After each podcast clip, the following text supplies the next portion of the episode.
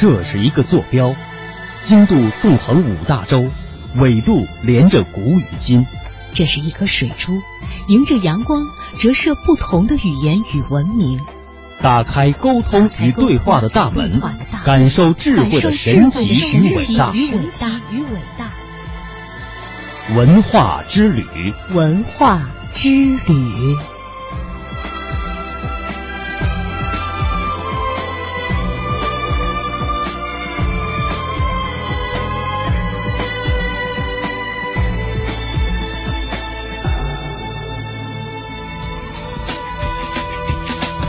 好的，欢迎各位继续收听中央人民广播电台香港之声数码广播三十二台的文化之旅。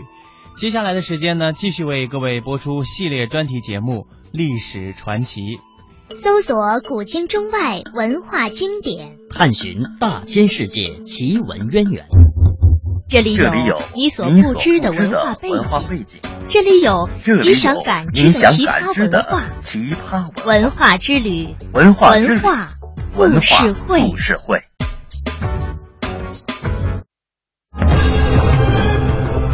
那听起来很像神话的记载，可信吗？为什么会发生？是怎么发生的？那里有什么特殊的东西在吸引着他们吗？他们为什么要这么做？以记者的身份探索历史的真相，以编辑的思想整合万千线索。以主持的态度向你倾诉你所不知道的万千世界。根据史料的推断，很可能就在这里，我们可以找到答案。他们将深入古老洞穴，搜寻黑暗中隐藏的真相。欢迎您和我们一同感受真相大白的震惊和快意。关注历史传奇，知晓历史背后的故事。历史传奇，历史传奇。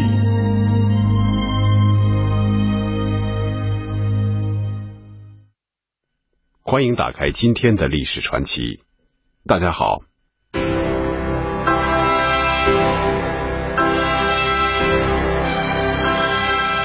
一九四八年八月十一日。小说《飘》的作者玛格丽特·米切尔因车祸逝世。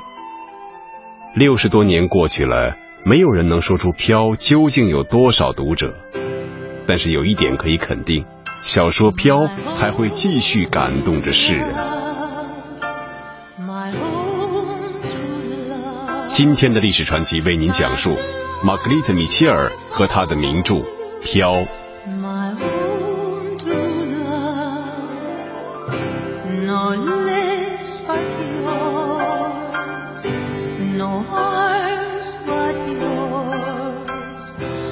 玛格丽特·米切尔，一九零零年十一月八日出生于美国佐治亚州亚特兰大市的一个律师家庭。他的父亲曾经是亚特兰大市的历史学会主席。在南北战争期间，亚特兰大曾于一八六四年落入北方军将领舒尔曼之手。后来，这变成了亚特兰大居民热衷的话题。自孩提时起，玛格丽特就时时听到他父亲与朋友们，甚至居民之间谈论南北战争的话题。当二十六岁的玛格丽特决定创作一部有关南北战争的小说时，亚特兰大自然就成了小说的背景。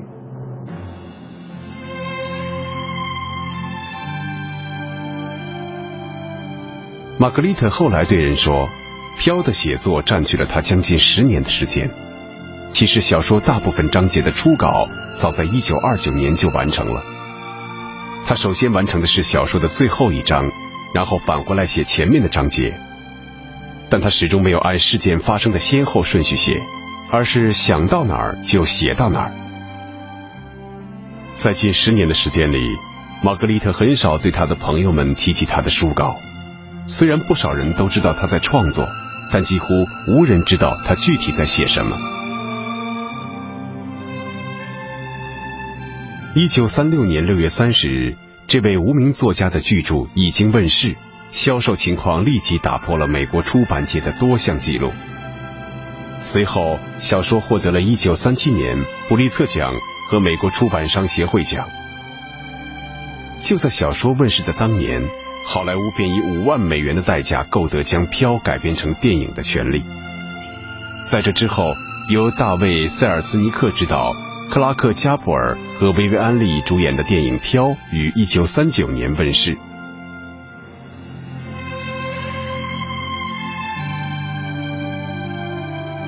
半个多世纪以来，这部厚达一千多页的小说一直位居美国畅销书的前列。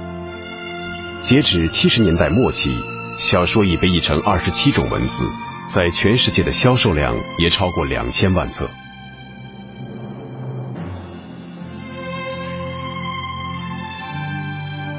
飘》的出版使玛格丽特几乎在一夜之间变成了当时美国文坛的名人，成了亚特兰大人人皆知的女英雄。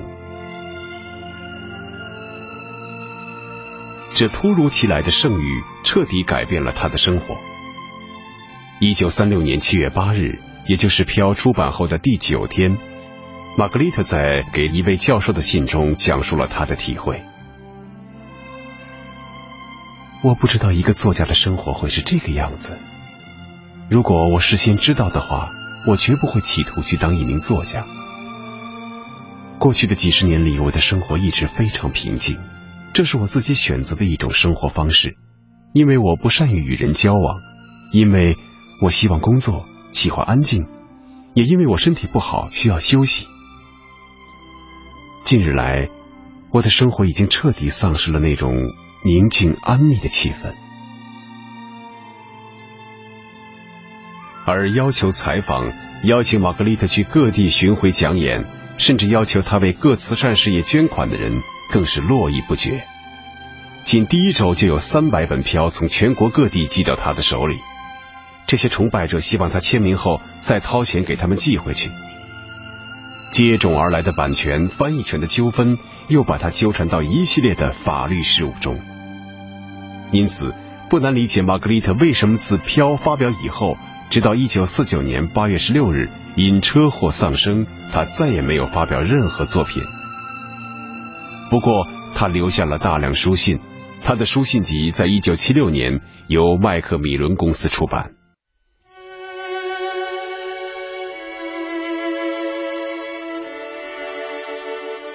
青年时期的玛格丽特·米切尔有过两次不幸的感情历程。那个时候，玛格丽特还没有动笔写小说的念头。在这之后，玛格丽特遇到了一位极富责任心、极富才华的意中人，这个人就是约翰·马什。从这时开始，玛格丽特·米切尔的人生才发生了巨大的改变。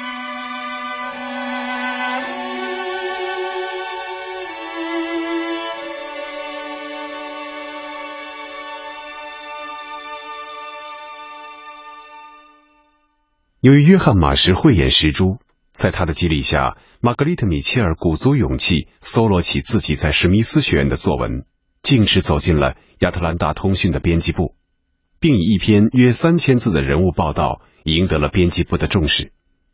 这篇人物报道未经只字改动，全文刊登于亚特兰大通讯，文章整整占据了一页的版面。玛格丽特·米切尔平生头一回看到自己的署名文章。他激动不已，踌躇满志。他深深的知道，如果没有约翰·马什的慧眼相识和鼓励，他是无论如何也不会闯入亚特兰大通讯编辑部的。玛格丽特·米切尔和约翰·马什是在一九二五年七月四日美国独立日完婚的。婚后，他们过着幸福、简朴、勤奋的日子。玛格丽特·米切尔作为专栏作者，继续为亚特兰大通讯写稿。而约翰·马什仍服务于亚特兰大动力公司广告部。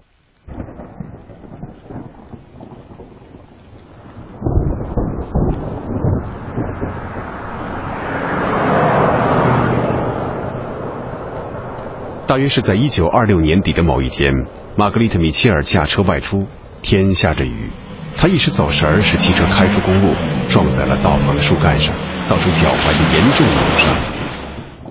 恰巧这次车祸的扭伤与他年轻时两次骑马摔伤的是同一条腿，新伤旧伤积于一起，困扰着他，疼痛终日不减，这使他无法坐在打字机前，无奈之下只好辞去了亚特兰大通讯专栏作者一职，安心养伤。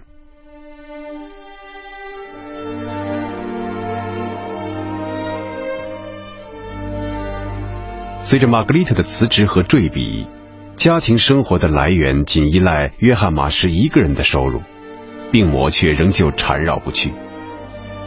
现实让玛格丽特情绪消沉，整日闷闷不乐。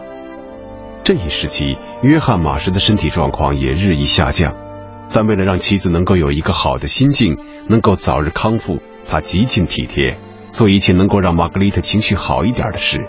为他借各类的文学图书，为他念书，用小说、诗歌来填满妻子寂寞的日子。约翰马什无力于清苦的日子，让他焦虑的是玛格丽特·米切尔意志的低落。为了扭转这种沉闷的局面，约翰马什相信自己的眼光和判断，以一个广告人独特的思维和方式，改变了家庭的气氛，改变了妻子的一生。往日，约翰马什下班回家总是路过图书馆，为妻子借很多图书。可就是在玛格丽特·米切尔刚刚能够依托拐杖挪动的那一天，约翰马什回家怀中抱的不是图书，却是一大摞空白的浅黄色稿纸。他将稿纸轻轻的放在玛格丽特·米切尔的面前，很认真的对她说：“哈，图书馆里已经没有你会喜欢的书了，在我看来。”如果你还想再有什么东西可阅读的话，呵 呵好像必须自己写一本书来给自己看了。约翰马什的执着和鼓励感染了玛格丽特·米切尔，他决心写一部长篇小说。第二天，他就为小说拟好了粗略的故事大纲和人物关系。至此，玛格丽特·米切尔也许还不知道。随着他手中的笔的落下，他已经无可逆转的改变了自己一生的道路。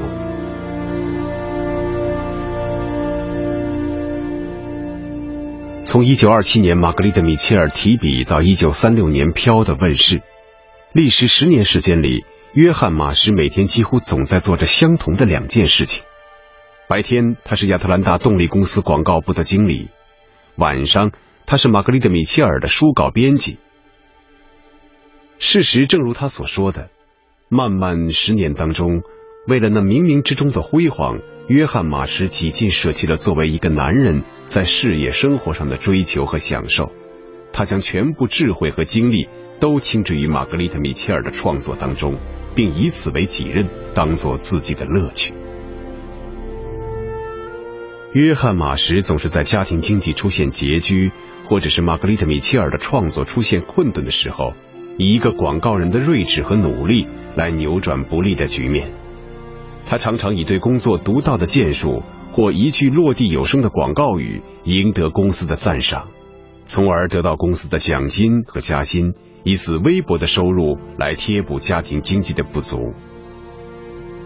遗憾的是，我们今天无从知晓约翰马什都为哪些产品做过广告，更无从欣赏到他那精彩的广告语。大约是在一九三零年的下半年，约翰马什被提拔为亚特兰大动力公司的广告部经理。地位的变化为他们的经济来源带来了宽松。也就是在这个时候，他们买了一辆二手的绿色雪佛兰车。有了自己的交通工具，约翰马什便利用闲暇时间陪同妻子一起出游，并有意把车开到亚特兰大周围的内战战役遗址。以此唤起玛格丽特·米切尔的创作欲望。约翰·马什的良苦用心，把玛格丽特·米切尔的创作向前大大的推进了一步。灼热的现实场景勾起了玛格丽特·米切尔对于残酷战争的联想，而童年时期那些老士兵对他所讲的故事，使小说的创作更加深入，更为细腻。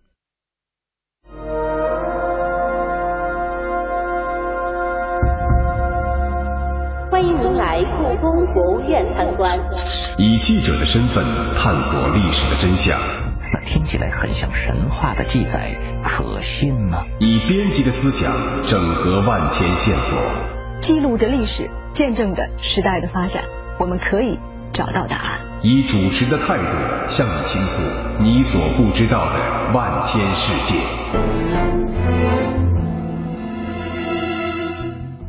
欢迎您和我们一同感受真相大白的震惊和快意。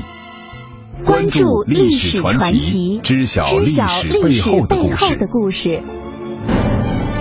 历史传奇，历史传奇。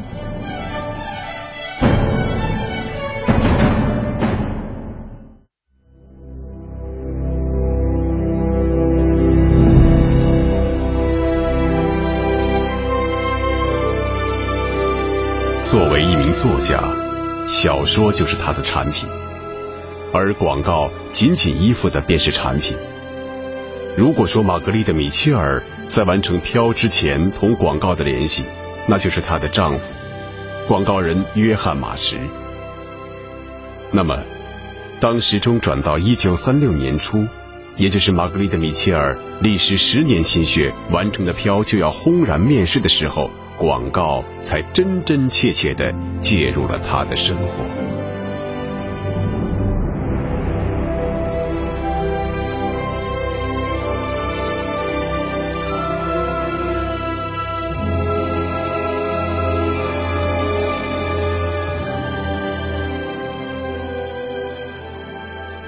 飘本身的厚重和坚实，让出版商看到了未来的发行市场。出版前的各种广告宣传纷纷登场。就在当年的二月，麦克米伦出版公司公布他的春夏图书出版系列广告时，将飘置于一个非常抢眼的位置。出版周刊为飘撰写了长达三页的广告文字，其中写道：“书中的人物是佩吉小姐一直与之生活在一起的人。”书中的空气也与他自出生以来便一直呼吸着的一模一样。纽约邮报写道：“惊人的小说杰作，它太坚实、太重要，以至于不能不进入美国文学的永恒躯体内。在所有关于内战以及其后岁月的小说里，它是远远走在前头的最优秀的一部。”出版商周刊宣称。飘很有可能是迄今为止最伟大的美国小说。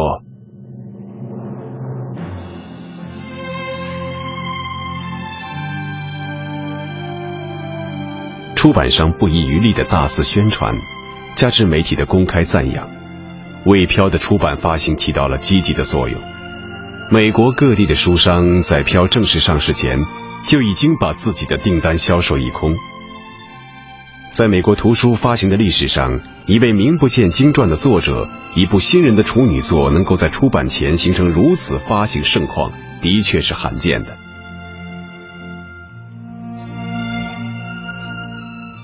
三十年代的美国正处在经济大萧条时期，在玛格丽特·米切尔看来，他的书只要能卖出去五千册，就已经心满意足了。而麦克米伦出版公司对《飘》的发行期望值也仅仅是两万七千五百册。伴着炎炎的夏季，《飘》终于问世了，仅仅三个星期就卖出了十七万八千册，到一九三六年的岁末就已经销售了大约一百万册。骄人的发行量让出版商和玛格丽特·米切尔全都瞠目和惊喜。飘的出版发行正值二战期间，麦克米伦出版公司为飘的定价是每本三美元，这已经大大超出了原先预定的五十美分的价格。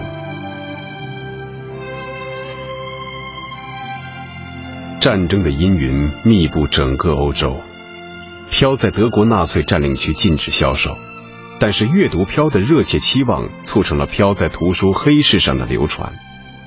当时占领区图书黑市上的飘的每一本价格被炒到六十美元一本。为了资助正义、拯救难民，一些社会慈善机构也看到了飘的好处，纷纷把手伸向了玛格丽特·米切尔，以求得一些他签名的书作为向公众抽签售卖的奖品。一本三美元的飘，经玛格丽特·米切尔签名之后的市场价格。就成为二十美元一本，现在在世界上大约有三千五百册玛格丽特·米切尔签名的票。二十美元对于今天看来算不上是一个让人咋舌的数字，可是，在当时的美国，你如果是租用一处不错的旅馆，月租金也不过三十美元而已，足见票当时的价值。截止到一九三八年春天，也就是在飘出版后不到两年的时间里，飘。已经在美国国内售出两百多万册，国外售出约一百万册，飘已经成为人们争相阅读、谈论人生、感慨世事、眼倦沉思的主题。当时的美国总统富兰克林·罗斯福在战时繁忙的情况下也阅读了飘，他意味深长的评价道：“除了飘以外，没有一本书需要写的这么长。”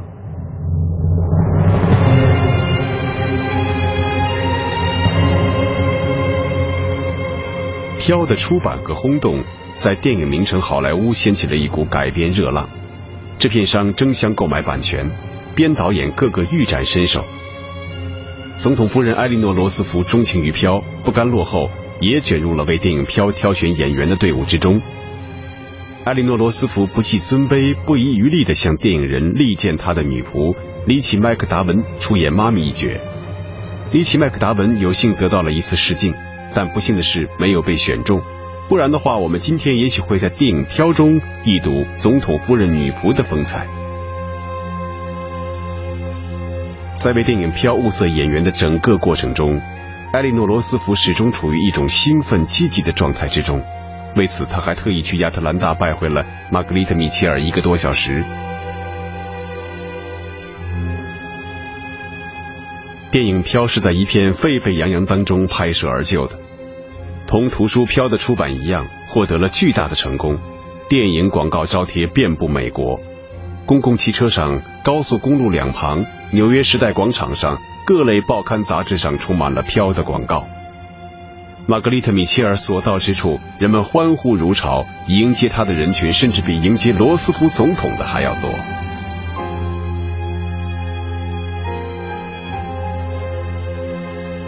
飘的成功为商人们也带来了空前的机遇，一时间市场上充满了以玛格丽特·米切尔及他书中主人公命名的各式产品，像服装、手表、玩具、化妆品不计其数，严重的侵害了他的版权。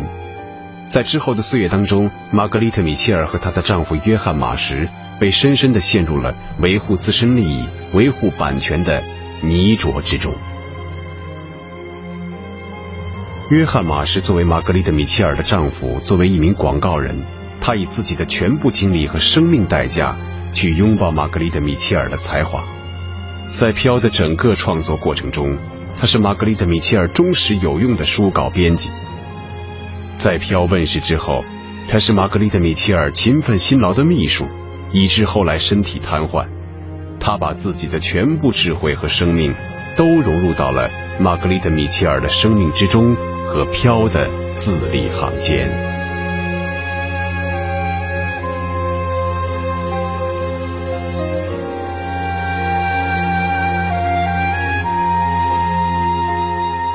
今天的历史传奇就为您讲述到这里，感谢您的收听。